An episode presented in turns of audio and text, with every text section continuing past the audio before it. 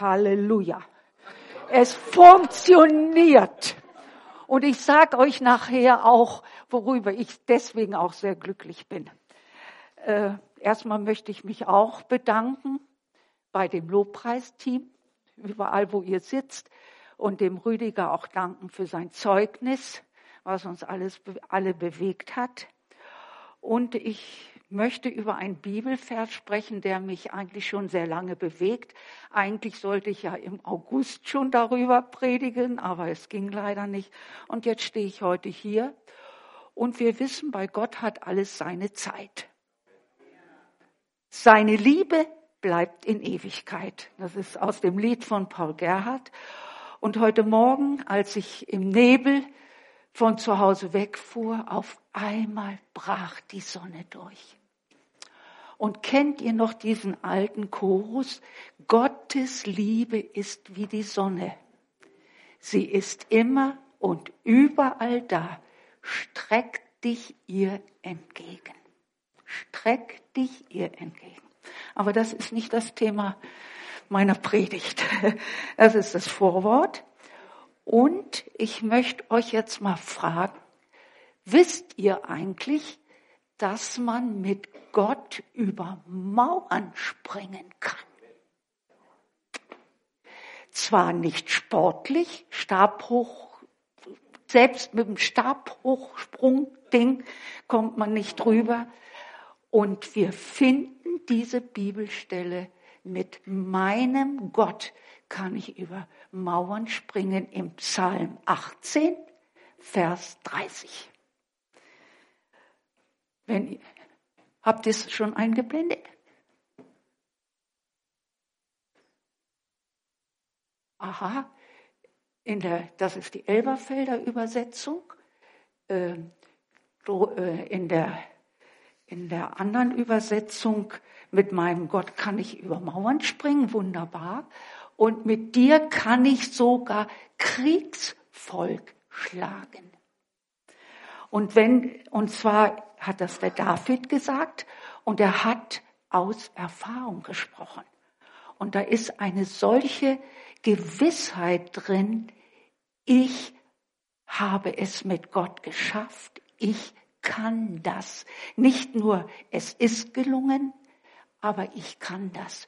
Nicht mit Ärmelkrempeln habe ich es geschafft, diese Kriegssituationen, vor denen er stand, sondern auch alles andere, was wie eine Mauer vor ihm stand.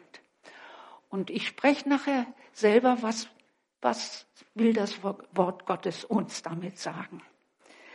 Und wir wissen, König David war ein der König Israels und er lebte ja tausend Jahre vor Christus. Er regierte 40 Jahre ähm, das Volk Israel und in vielen seiner Psalmen, und er hat sehr viele geschrieben, ist immer Ehrerbietung, Dank, Lobpreis, alles vorhanden. Und zwar rühmte er sich niemals seiner eigenen Taten, sondern er rühmte Gott und in solch anschaulicher Weise und manchmal mit ganz drastischen Worten hat er Gott beschrieben und der Sturm und alles, aber ich war im Schutz.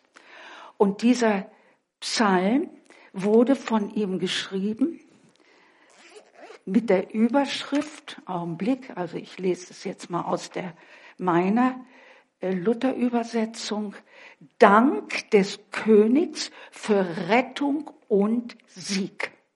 Also man kann mit Gott Sieger sein, auch wir.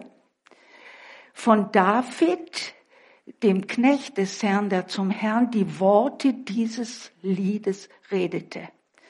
Nämlich, als ihn der Herr errettet hatte von der Hand aller seiner Feinde. Und er hatte wahrhaftig viele Feinde. Die ganzen Völker um ihn rum, die hat er, die wollten ihn besiegen, haben ihn immer wieder in, in Krieg hineingezogen. Und er wurde errettet von der Hand Sauls, nämlich dieser erste König Israels musste von Gott wieder abgesetzt werden. Und der war so eifersüchtig, der Saul, auf David, weil er auch Gunst hatte, weil, Entschuldigung, weil ihm auch vieles gelang. Und er verfolgte David, nicht nur die Feinde, die äußeren Feinde, die heidnischen Völker verfolgten David, sondern auch Saul aus Eifersucht und Hass und wollte ihn sogar töten. Und am Anfang dieses Verses schreibt, und dieser Psalm 18 hat 51 Verse und mittendrin steht eben diese Bibelstelle mit meinem Gott kann ich über Mauern springen. Und so schreibt jetzt am Anfang dieses Psalms, und ich finde, das ist so großartig, wie er Gott die Ehre gibt. Herzlich lieb habe ich dich, Herr, meine Stärke. Herr, mein Fels, meine Burg, meine Errettung. Hört mal, es ist derselbe Gott.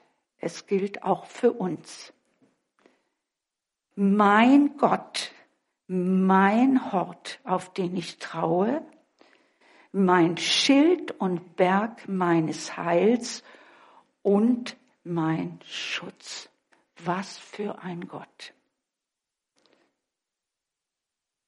Was für ein Gott.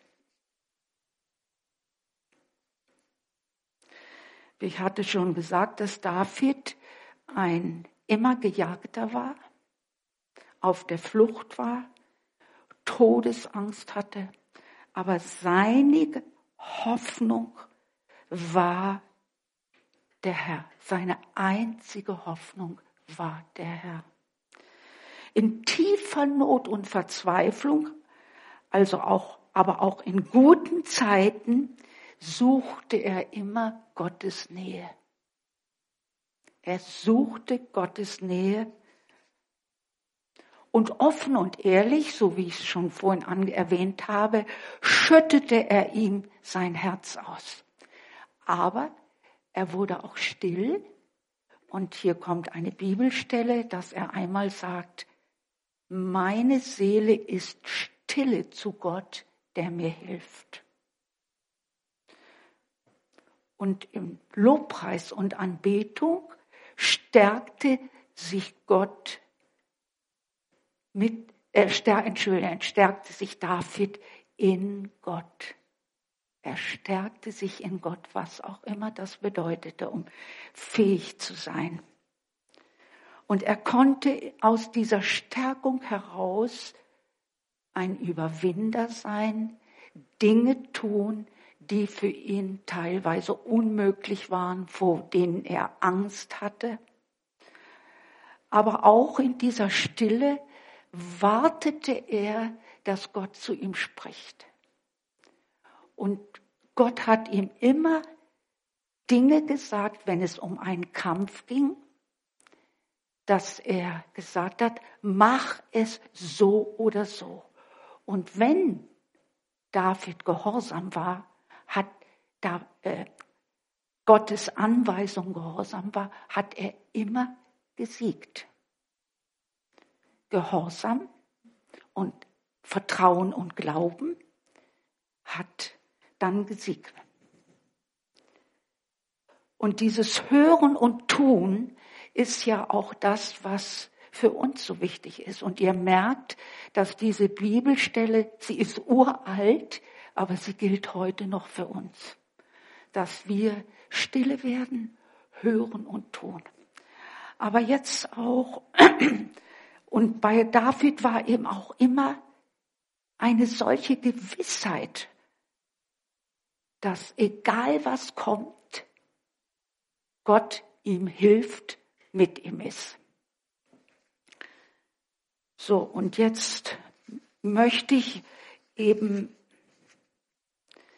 und ich denke, diese Bibelstelle soll eine Ermutigung für uns sein, eine, vielleicht sogar eine Herausforderung.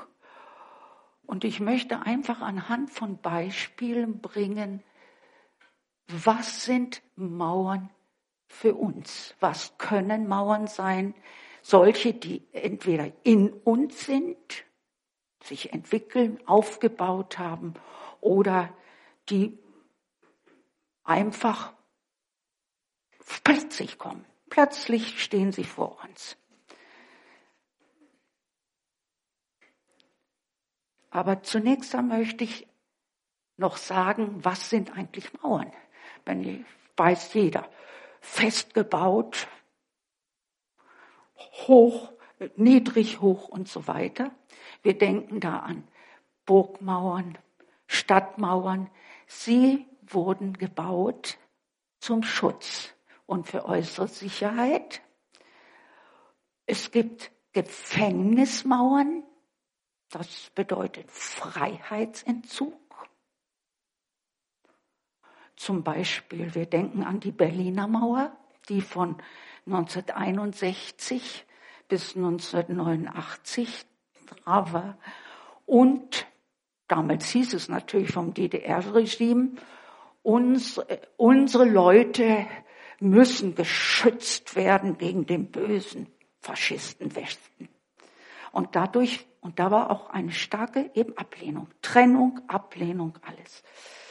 Dann möchte ich aber auch über eine schöne Mauer sprechen, über die Klagemauer in, in Jerusalem.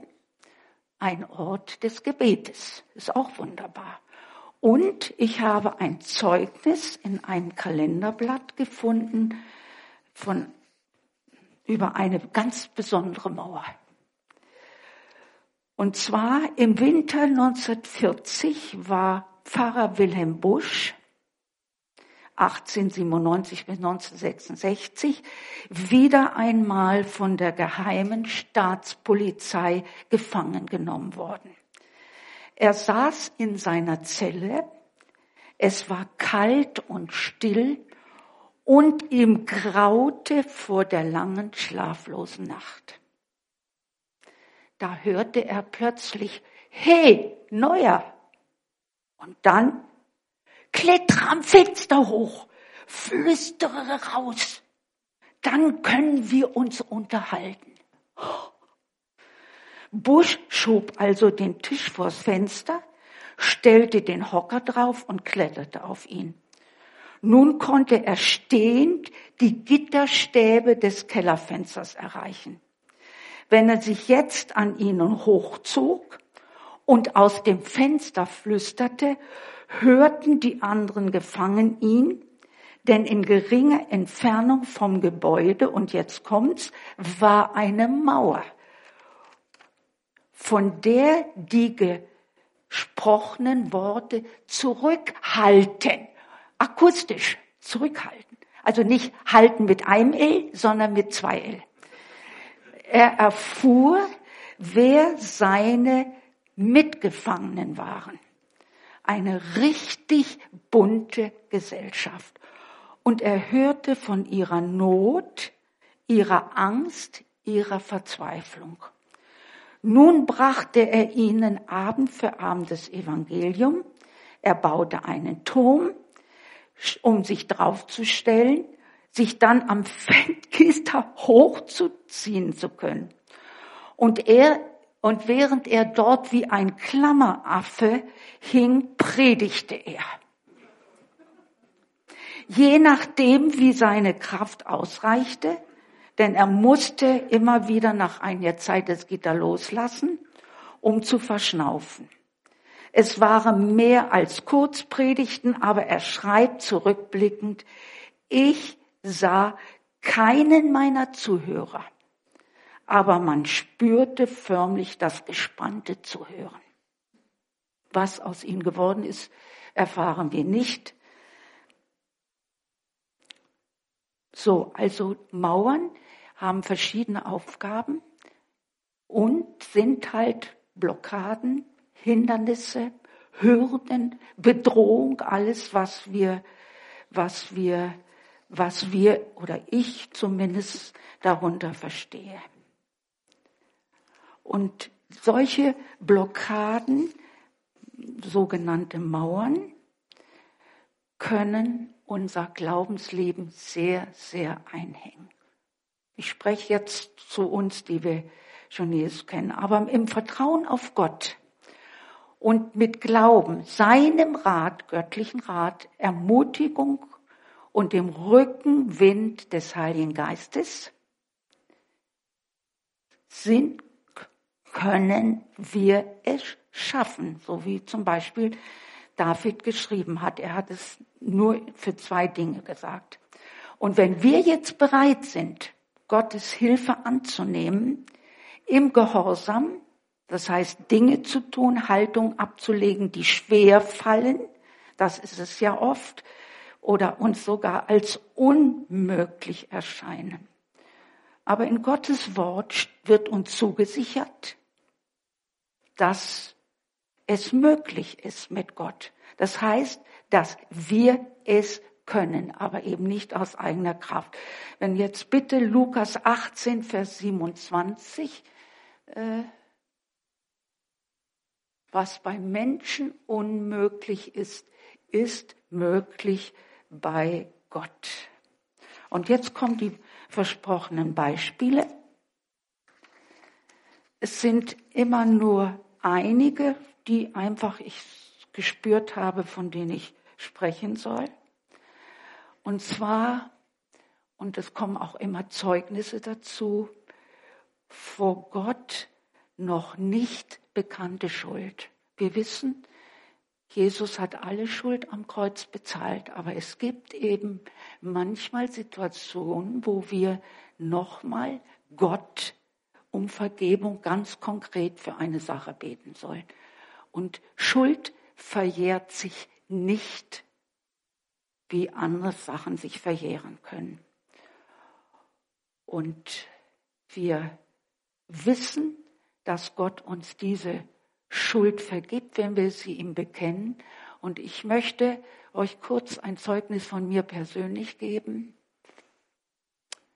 Vor vielen Jahren, als ich noch nicht Jesus in mein Herz eingeladen hatte, ähm, habe ich kurz vor dem Tod meiner Mutter sie mit Worten aus einem Anflug von Eifersucht äh, verletzt und kurze Zeit später starb sie.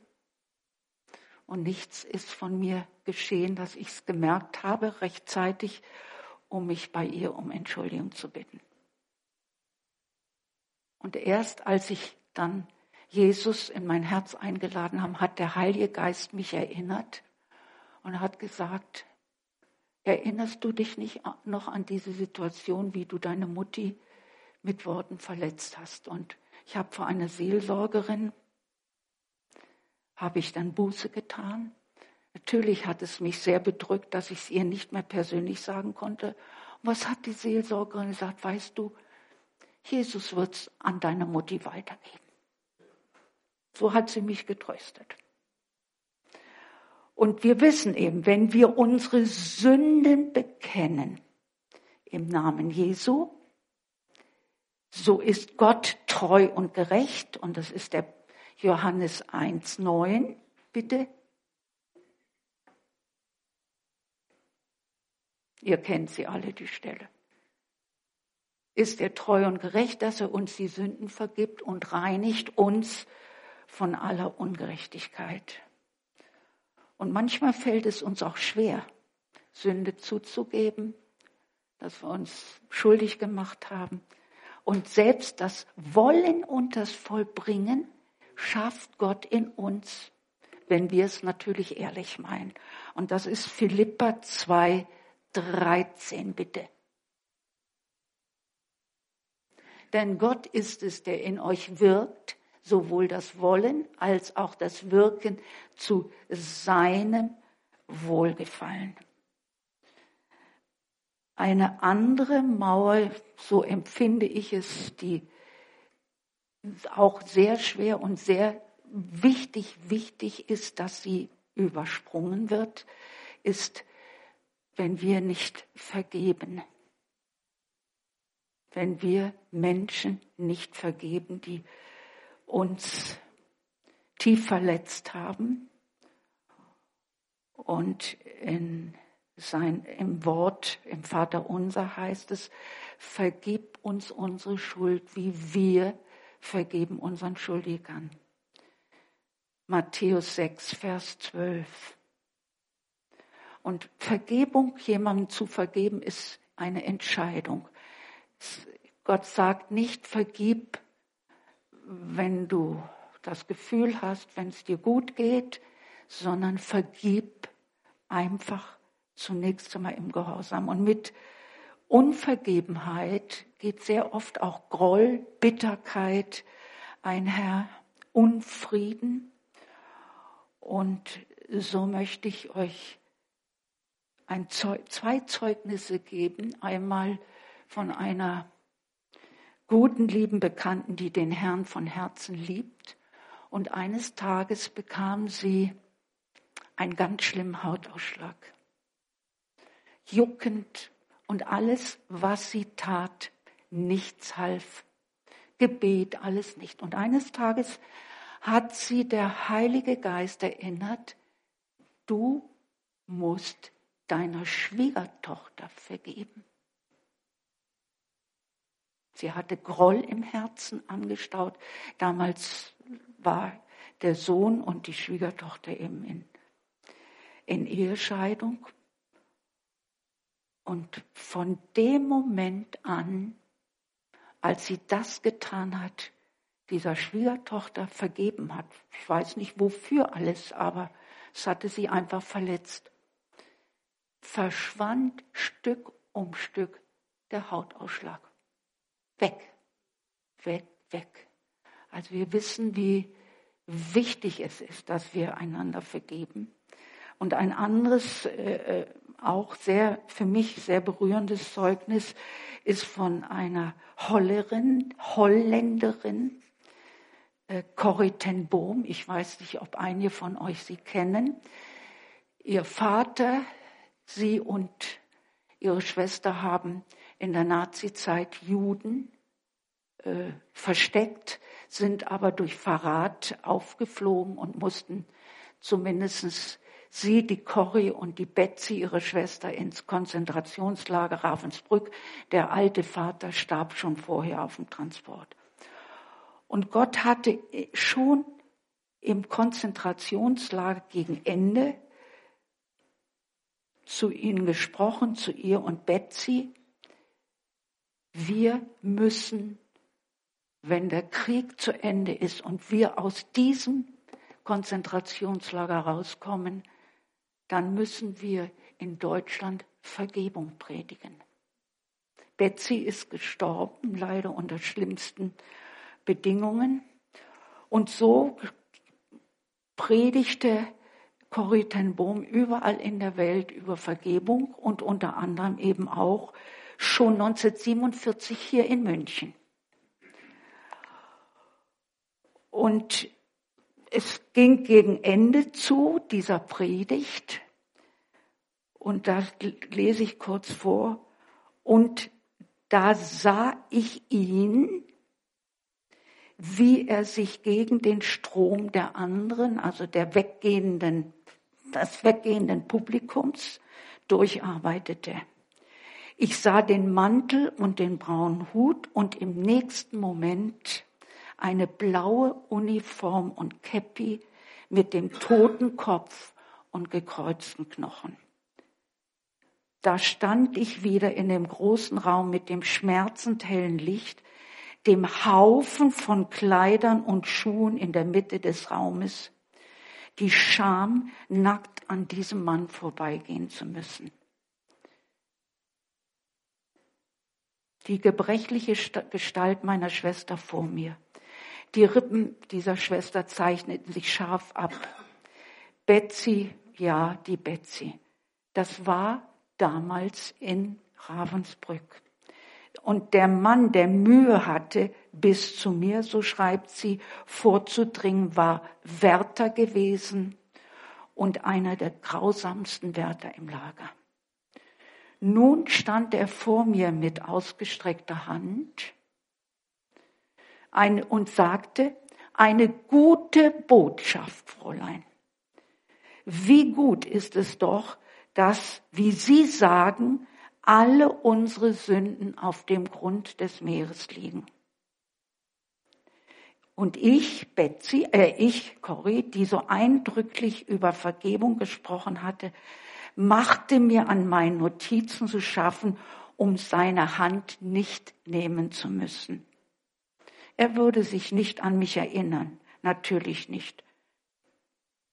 Aber ich erinnerte mich an ihn und an die Lederpeitsche, die in seinem Gürtel steckte. Dieser Mann sagte, Sie erwähnten Ravensbrück in Ihrer Predigt. Ich war Wärter dort. Nein, er, er kannte mich nicht, sagte, schreibt äh, Corrie. Aber das ist vorbei, fuhr er fort. Ich bin Christ geworden. Ich weiß, dass Gott mir alle Grausamkeiten, die ich dort getan habe, vergeben hat. Aber ich möchte es auch noch aus ihrem Mund hören. Wieder streckte er mir seine Hand entgegen. Können Sie mir vergeben? Da stand ich nun, ich, die Sünden wieder und wieder, der Sünden wieder und wieder vergeben wurden und konnte es nicht. Betsy war gestorben. Und ich konnte es nicht einfach nur mit seiner Bitte. Es können nur ein paar Sekunden gewesen sein, dass er da stand mit seiner ausgestreckten Hand. Aber für mich waren es Stunden, denn ich musste mit der schwierigsten Sache fertig werden, mit der ich es je zu tun gehabt hatte. Denn ich musste es tun. Ich wusste, die Botschaft von der Vergebung Gottes hat eine entscheidende Voraussetzung, dass wir denen vergeben, die an uns schuldig geworden sind. Und ich stand da mit kaltem Herzen. Aber Vergebung ist kein Gefühl, das wusste ich auch. Vergebung ist ein Akt des Willens und der Wille kann ohne Rücksicht auf die Temperatur des Herzens handeln. Jesus, hilf mir, betete ich leise. Ich kann meine Hand geben, das kann ich wenigstens tun. Das Gefühl musst du dazu tun. Hölzern mechanisch legte ich meine Hand in die ausgestreckte Hand des Mannes. Als ich es tat, geschah etwas Unglaubliches. Die Bewegung entstand in meiner Schulter, sie strömt in meinen Arm und sprang in die umschlossene Hand. Und dann schien diese heilende Wärme mein ganzes Sein zu durchfluten. Tränen kamen mir in die Augen. Ich vergebe dir, Bruder, weinte ich von ganzem Herzen. Ich hatte Gottes Liebe noch nie so in, erlebt wie in diesem Moment.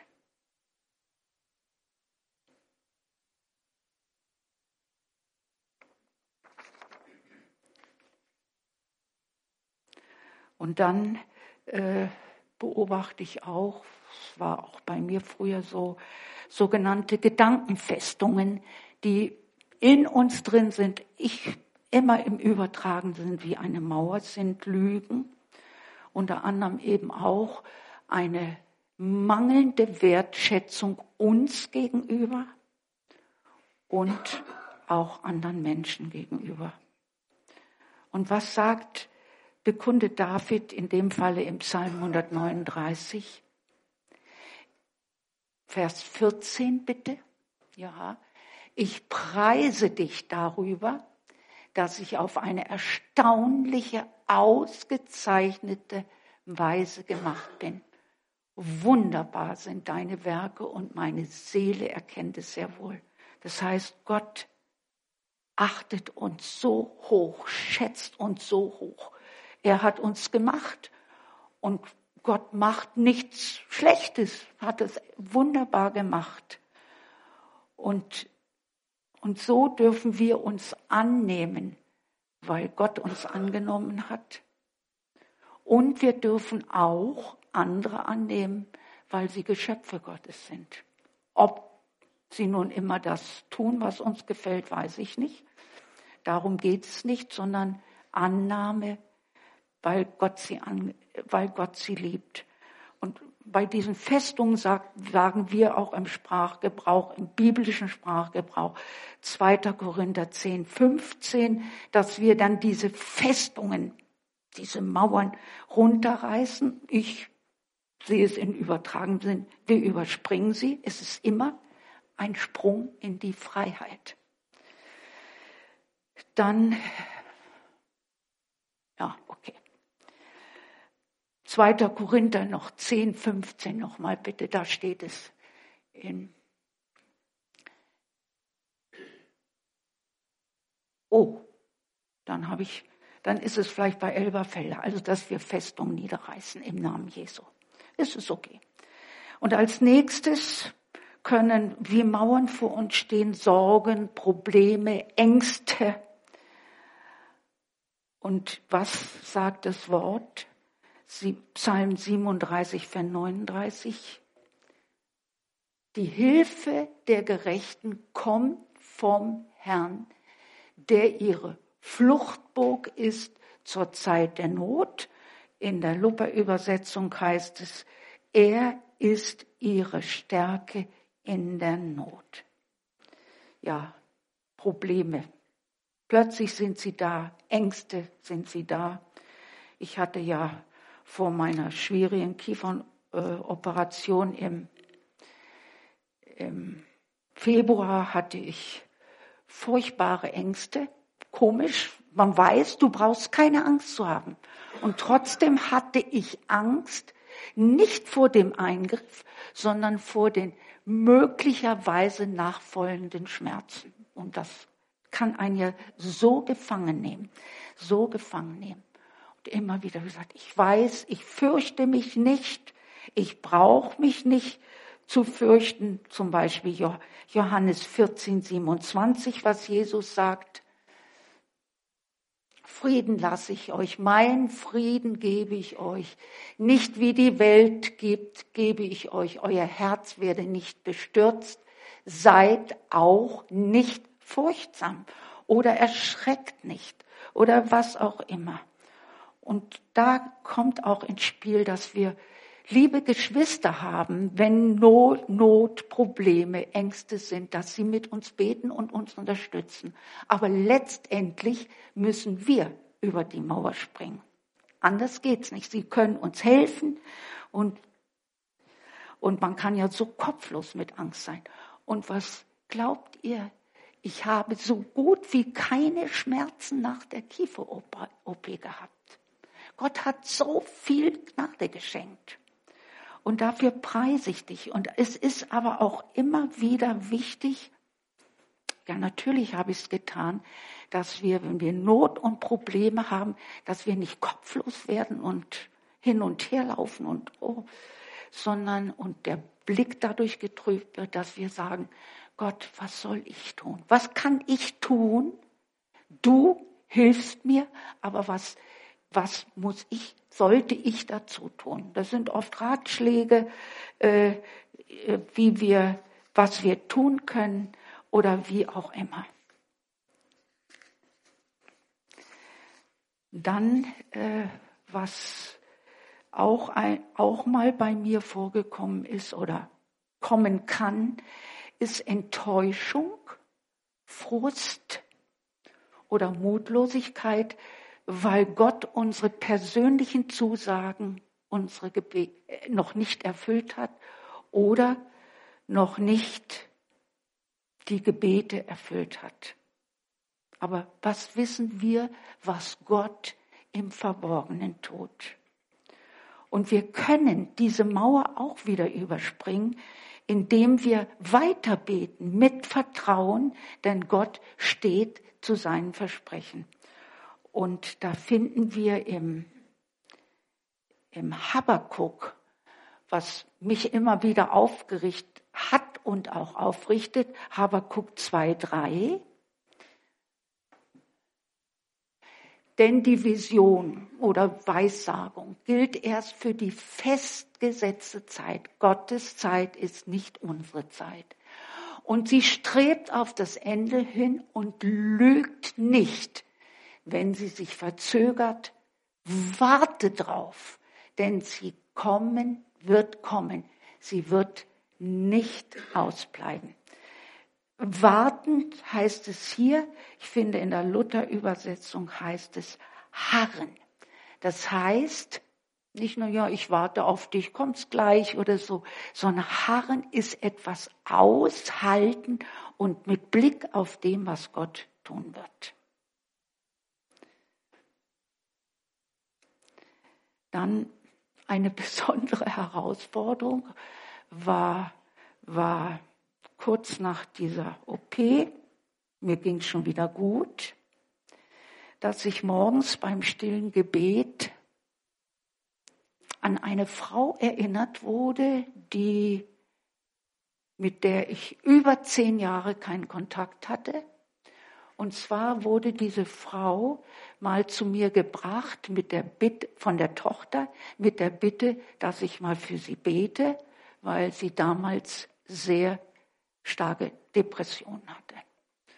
Und ich habe das getan. Sie ist gekommen, war dankbar. Sie ist, glaube ich, auch noch ein zweites Mal gekommen. Und dann kam ein Brief von ihr. Äh, sie möchte doch bitte nicht mehr kommen. Äh, sie will doch lieber zu ihrer Psychotherapeutin gehen. Okay, habe ich es angenommen. Und in dem Brief lag, lagen 100 Euro. Ich habe sie dankend angenommen und ich habe es auch verstanden als Dank von ihr, denn ich nehme kein Geld, wenn ich für jemanden bete und das tun wir ja alle nicht. Und ich habe es genommen.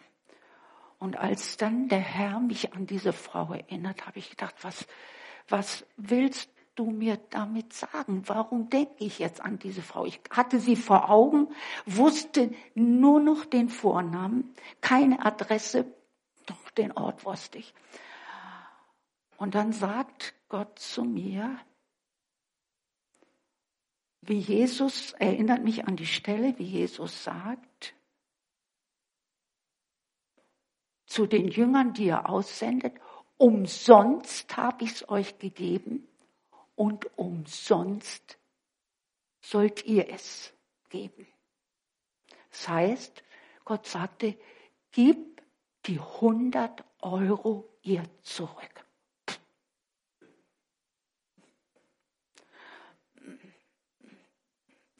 Keiner hat sich beschwert. Sie, naja, und dann ging's los. Wie heißt die Frau? Dann, was war mit der Tochter? Wie hieß die nochmal?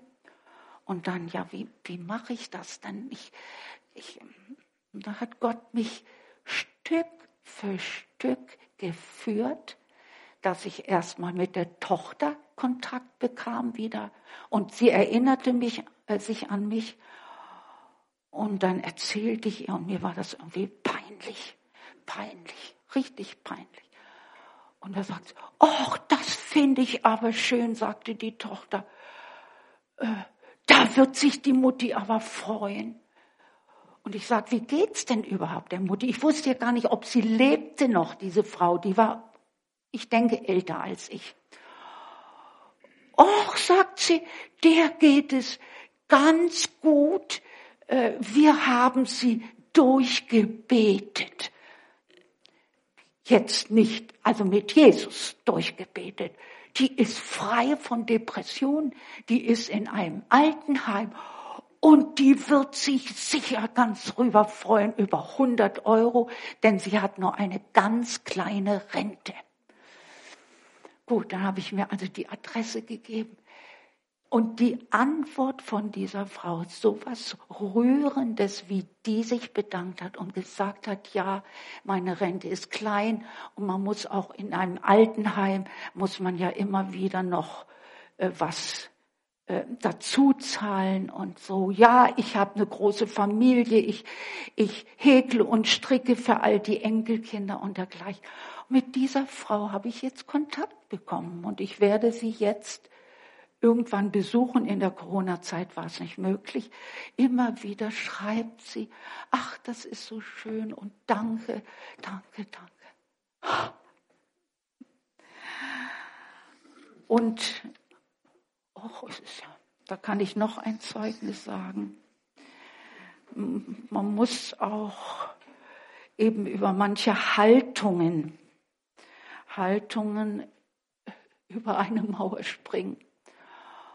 Und mich erwischte mal ein Zorn über eine Person, ich, ist egal wer es war, über eine Sache, die er machen wollte. Diese Person wusste das nicht, dass ich mich so innerlich erzürnt hat. Wie ist das möglich? Wie kann man das machen?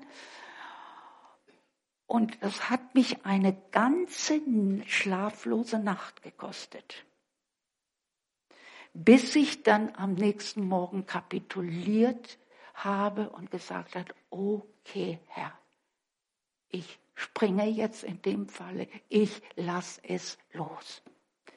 Die ganze Sache hat sich völlig in nichts aufgelöst. Aber es hat mich eine schlaflose Nacht gekostet, weil ich mich so hineingesteigert hatte in diesen Zorn. Noch eine andere Sache, vielleicht kennt ihr das auch. Ich habe ein bisschen einen Hang zum Perfektionismus und das kann manchmal sehr, sehr hinderlich sein. Man will alles nicht nur 100, sondern 200 prozentig machen, warum auch immer. Und es war einmal für eine Vorbereitung für eine Israel-Veranstaltung hier in diesem Haus und aus unglücklichen Umständen waren wir nur zu zweit, um das vorzubereiten. Und ich trudelte und trudelte und trudelte und was ich muss noch alles machen. Und wie mache ich das? Und wie mache ich das? Und wie mache ich das? Und so, das beschäftigt dich dann, statt, ich wusste immer, ja, Herr, eigentlich wirst du mir zeigen, wie ich was mache, praktische Anweisung gebe, wie das zu zweit geht. Naja, und als ich dann ein bisschen einen Tag vorher ziemlich erschöpft war über mein, mein perfektes, alles bestens machen wollen, zu wollen, sitze ich, sitze ich in meiner, auf meiner Bank und schaue zum Fenster raus, zur Balkontür, sehe ich einen wunderschönen Regenbogen vom Herrn. Friede mit dir. Es ist alles gut. Es wird klappen. Reg dich nicht auf. Lass los. Und das hat so großartig über Bitten und Verstehen dann tatsächlich an dem Abend geklappt. Gott hat dann, als ich still wurde, auch mir gesagt, so und so machst du's. So richtig praktische Anweisung. Gott gibt uns ja. Ist ja ein praktischer Gott, der uns auch gerne, wenn wir dann endlich sagen, ich kann es nicht alleine, der uns dann endlich dann Gehör bei uns verschafft, damit wir dann auch das tun. Ja. Ich denke, das sind genug Zeugnisse und es geben verschiedene Mauern. Jeder von uns hat Mauern, manchmal kurzfristig, manchmal auch längere, die es mit dem Herrn zu überwinden gibt, über diese Mauer springen. Und Gott macht es ihm möglich, weil er möchte, weil er uns auch ein Stück in die Freiheit hineinbringen möchte. Und ich habe das Lobpreisteam gebeten, äh, ja, das Lobpreisteam, dass wir nochmal diesem Gott eine, die Ehre geben. Fels der Zeiten, du bist treu und wahrhaft. Alles, was du verheißt, wirst du erfüllen. Und dann, ich bitte euch, dass ihr das ganz bewusst lest, auch wenn der Kurs euch schon so bekannt ist, was wir für einen wunderbaren Gott haben, dass wir mit seiner Hilfe, durch sein Wort und be mit Bereitwilligkeit und Vertrauen Dinge überwinden können, Mauern niederreißen. Amen. Und wenn jemand von euch möchte oder ja, das sind Mauern, die ich gerne überspringen möchte. Ich habe es, wenn es jemand in sich erkannt hat, wir sind bereit zum Gebet. Amen.